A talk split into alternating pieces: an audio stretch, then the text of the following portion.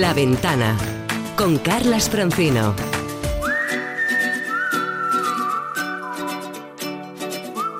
El mejor de los viajes siempre es el próximo. Hey there, let's get away. We sure need a lazy summer day. La ventana de los viajes con Paco Nadal.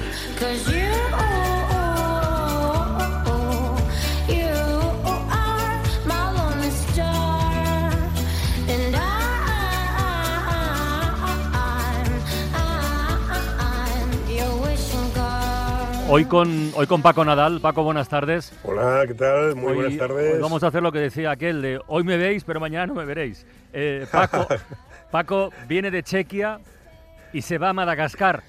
Y entre medias se asoma a la ventana de los viajes, que, que no está mal, ¿no?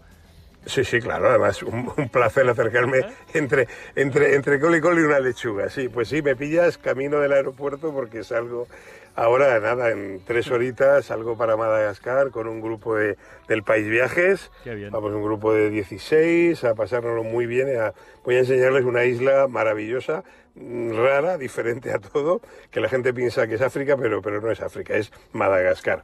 Así que bueno, ya la próxima semana os hablaré desde allí, os contaré qué Muy bien. qué estamos viendo de Madagascar. Bueno, pues antes de que llegues al aeropuerto, aprovechemos para responder algunas de las eh, consultas que nos han enviado oyentes viajeros a buenviaje.cadenaser.com. Por ejemplo, Belén. Belén, buenas tardes. Hola. Hola, buenas tardes. A ver, tienes a Paco Nadal a tu disposición.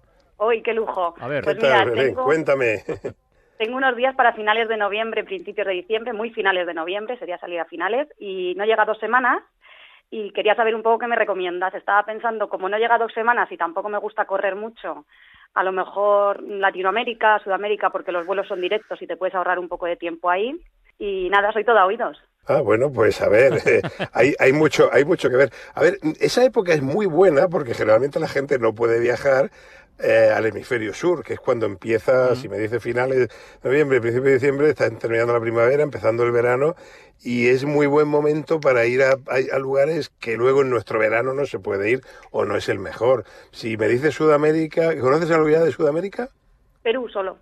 Ah, Perú, bueno, entonces ya conoces un gran país de Sudamérica. Pues mira, yo te diría, yo te diría que teniendo eso vayas al cono sur, a, a bajito del todo, a, a Argentina o a, o a Chile, que es muy buen momento para ir.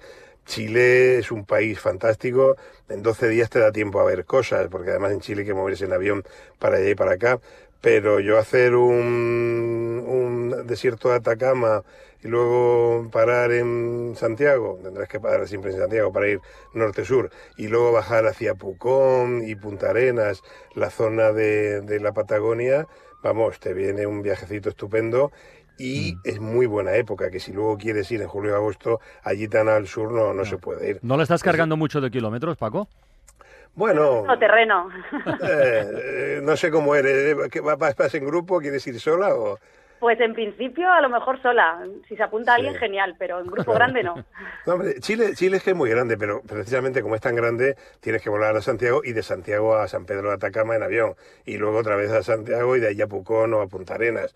Es decir, que los kilómetros los salvas en avión. Si me dijeras quiero recorrer Chile en- por carretera, imposible. Pero en, en 12 días te da para ver mm, cositas de norte y de sur, y si no, Argentina. Argentina también, Buenos Aires, irse hacia la Patagonia.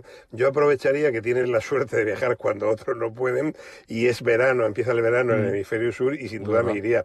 Y también es muy buena zona en esa época todo el sudeste asiático, Tailandia, Birmania, Filipinas. No la líes, Ahí, no la líes. Ahí viene, ahí viene buen tiempo, pero eso, no te líes.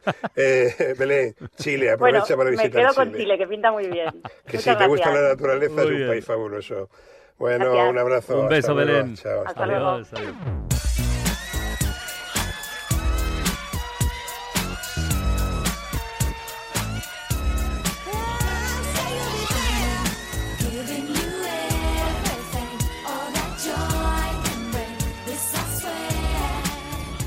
Más consultas viajeras en la ventana. Loreto, buenas tardes. Hola.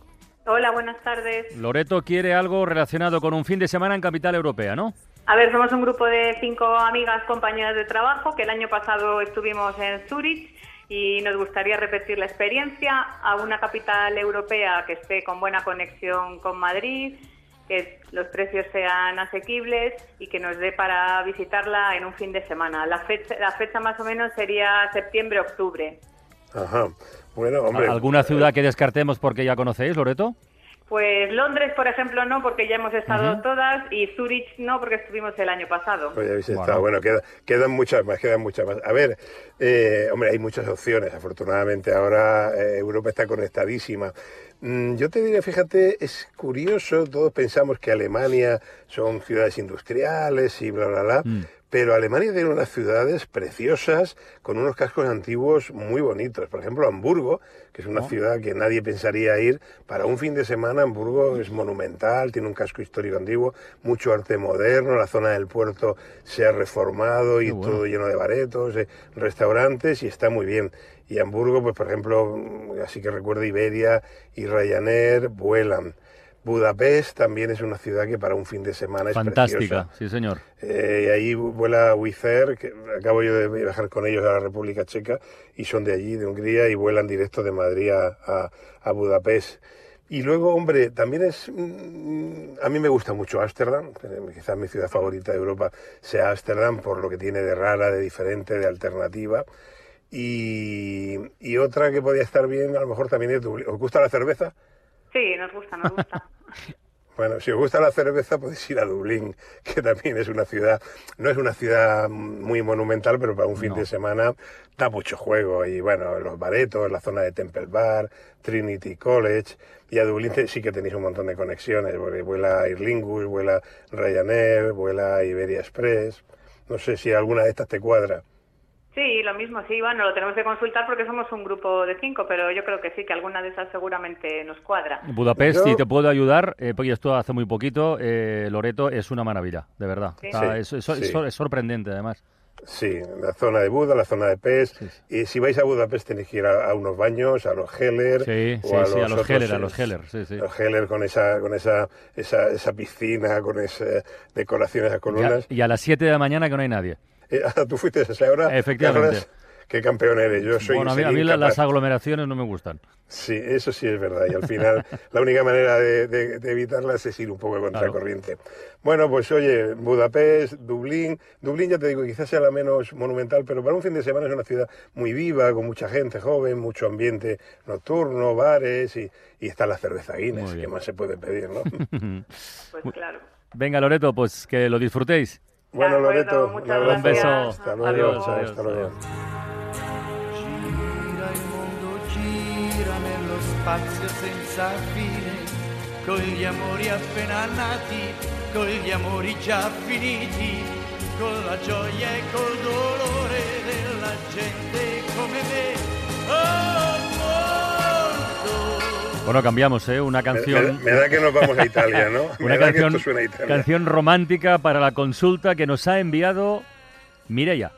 Hola Carles, hola Paco, soy Mireia y os llamo desde Endaya y este verano en agosto viajo del 8 al 15 a Satriano de Lucana, que es el pueblo de la familia de mi novio, para conocerle. Oh. Quería saber pues un poco rutas que podamos hacer en un día, que podamos ir y venir para dormir en casa. Y bueno, he visto que está cerca Nápoles y también que está Pompeya, pero quería saber si hay algo más o algo que no nos podamos perder. Un poquito eso. Viajamos con un niño de 7 años, pero es muy majo y se adapta a todo. Pues nada más, que si podéis resolverme estas dudillas, pues os estaría agradecida. Muchas gracias. Agur. Ese, ese último detalle no era menor, ¿eh? Pero sí, bueno, el niño, pero- si el niño es majo se puede ir a, sí, sí. a bastantes más sitios. Bueno, Satriano de Ilucana, eso, vamos, jamás he estado allí, pero me suena, es, es un pueblecito de abajo, muy, muy al sur de, de Italia, como ella dice, cerca de Nápoles. Hombre, Mireia, pues si estáis allí en aquella zona eh, eh, de Italia, mm, tenéis que ir a Nápoles. Nápoles es una ciudad... Sin duda. eh, sin- es una ciudad única. Podría ser una ciudad africana o podría ser una ciudad europea. Cayó en este lado del Mediterráneo, pero podía estar en el otro. A algunos le parece decadente, caótica, pero precisamente para mí en eso radica su encanto, ¿no? Te pases por el cuartier español y el barrio español y es que te crees que puedes estar en Tánger, ¿no?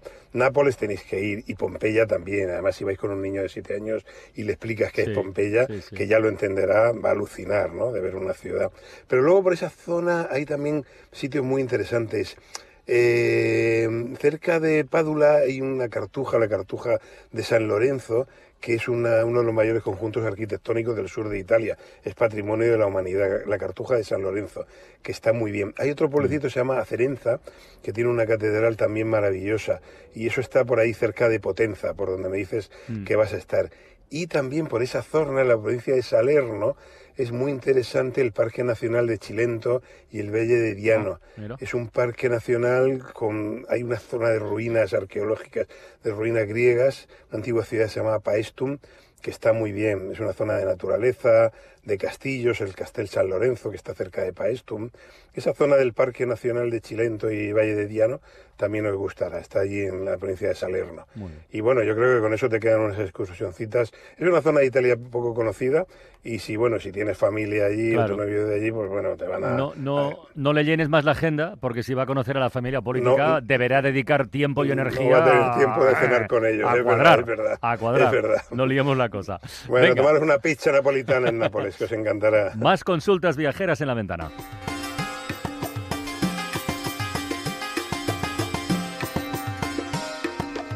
La música es fantástica porque siempre nos da pistas. Mira Ángel que nos pide, mira que nos Hola dice. Paco, ¿qué tal? Mi nombre es Ángel, de La Coruña, y me gustaría consultarte sobre un viaje que estamos planeando hacer a la India, dos personas, a finales de agosto, principios de septiembre, de más o menos ocho días.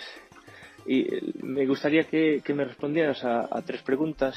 La primera sería, eh, ¿cuáles serían los sitios imprescindibles para visitar en esos días? ¿Cuál sería la mejor manera de, o la más recomendable de desplazarse eh, por la India de un lugar a otro?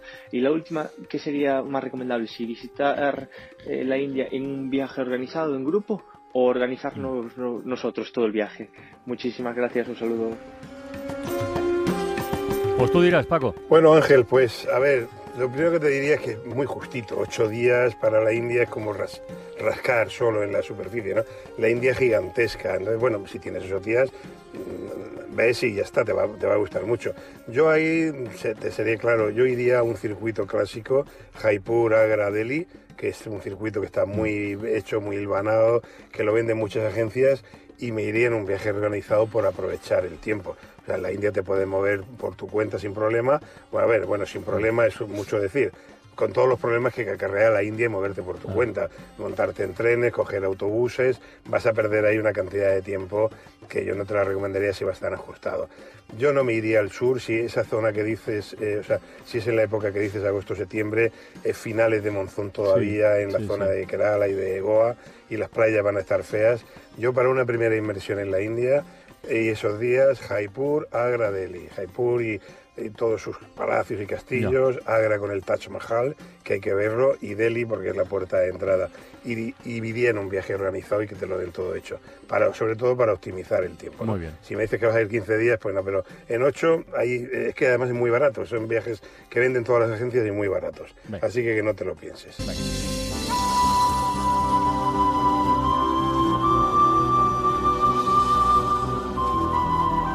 y la última que nos han enviado a buenviaje.cadenaser.com. Somos un matrimonio de 68 y 65 años. Nos gustaría hacer el crucero a la Antártida en febrero del 2020 en el barco Ushuaia, que tiene una capacidad de casi 100 personas. Nos da miedo lo que hemos leído, nos dicen acerca de los mareos durante el paseo del Drake, del paso del Drake, y que estos nos afecten tanto que los días siguientes no podamos disfrutar del viaje. ¿Nos aconsejas o nos desaconsejas? Te preguntan, Paco. A ver, matrimonio de 68 y 65.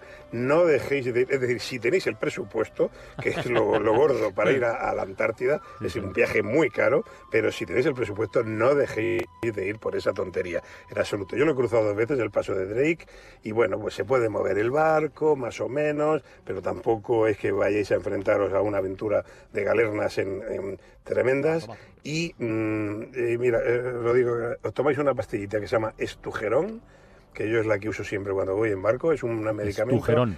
Estujerón, empieza con S, ese líquida, Ujú. estujerón. Es un medicamento para problemas de, de de vértigos en gente mayor. Pero como efecto secundario te quita el mareo, pero vamos, radical. Estuve en el Polo Norte con un grupo de gente eh, hace poco, en Semana Santa, llevaban otras pastillas y se mareaban. Se tomaron el estujerón este y aguantaron perfectamente. No dejéis de ir a la Antártida, es el viaje de los viajes, es maravilloso. Y bueno, el día y medio, casi dos días que se tarda en cruzar el paso de Ujú. Drake, bueno, pues te puede marear un poquito, pero cuando llegues Muy se te bien. pasa y sin problema. Y lo vais a disfrutar mucho. No dejéis de ir por eso. Le preguntaba a Y la respuesta ha sido rotunda.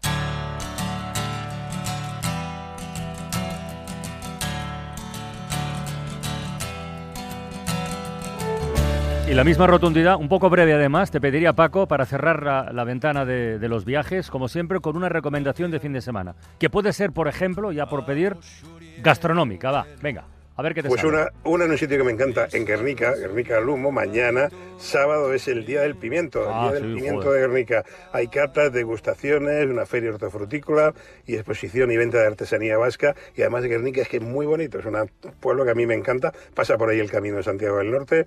Mañana, sábado, Día del Pimiento en Guernica. No se lo pierdan. Pues mira, mañana Pimientos en Enrique y esta misma noche en Barcelona, ¿sabes quién actúa, Paco? ¿Quién? Los ZZ Top. Con ellos cerramos la ventana. Hasta el próximo Bueno. viernes en Madagascar.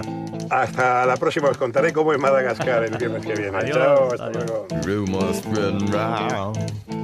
United Texas town. About to shack outside the game. And you know what I'm talking about. Just let me know if you wanna go to that home out on the range. They got a lot of nice girls.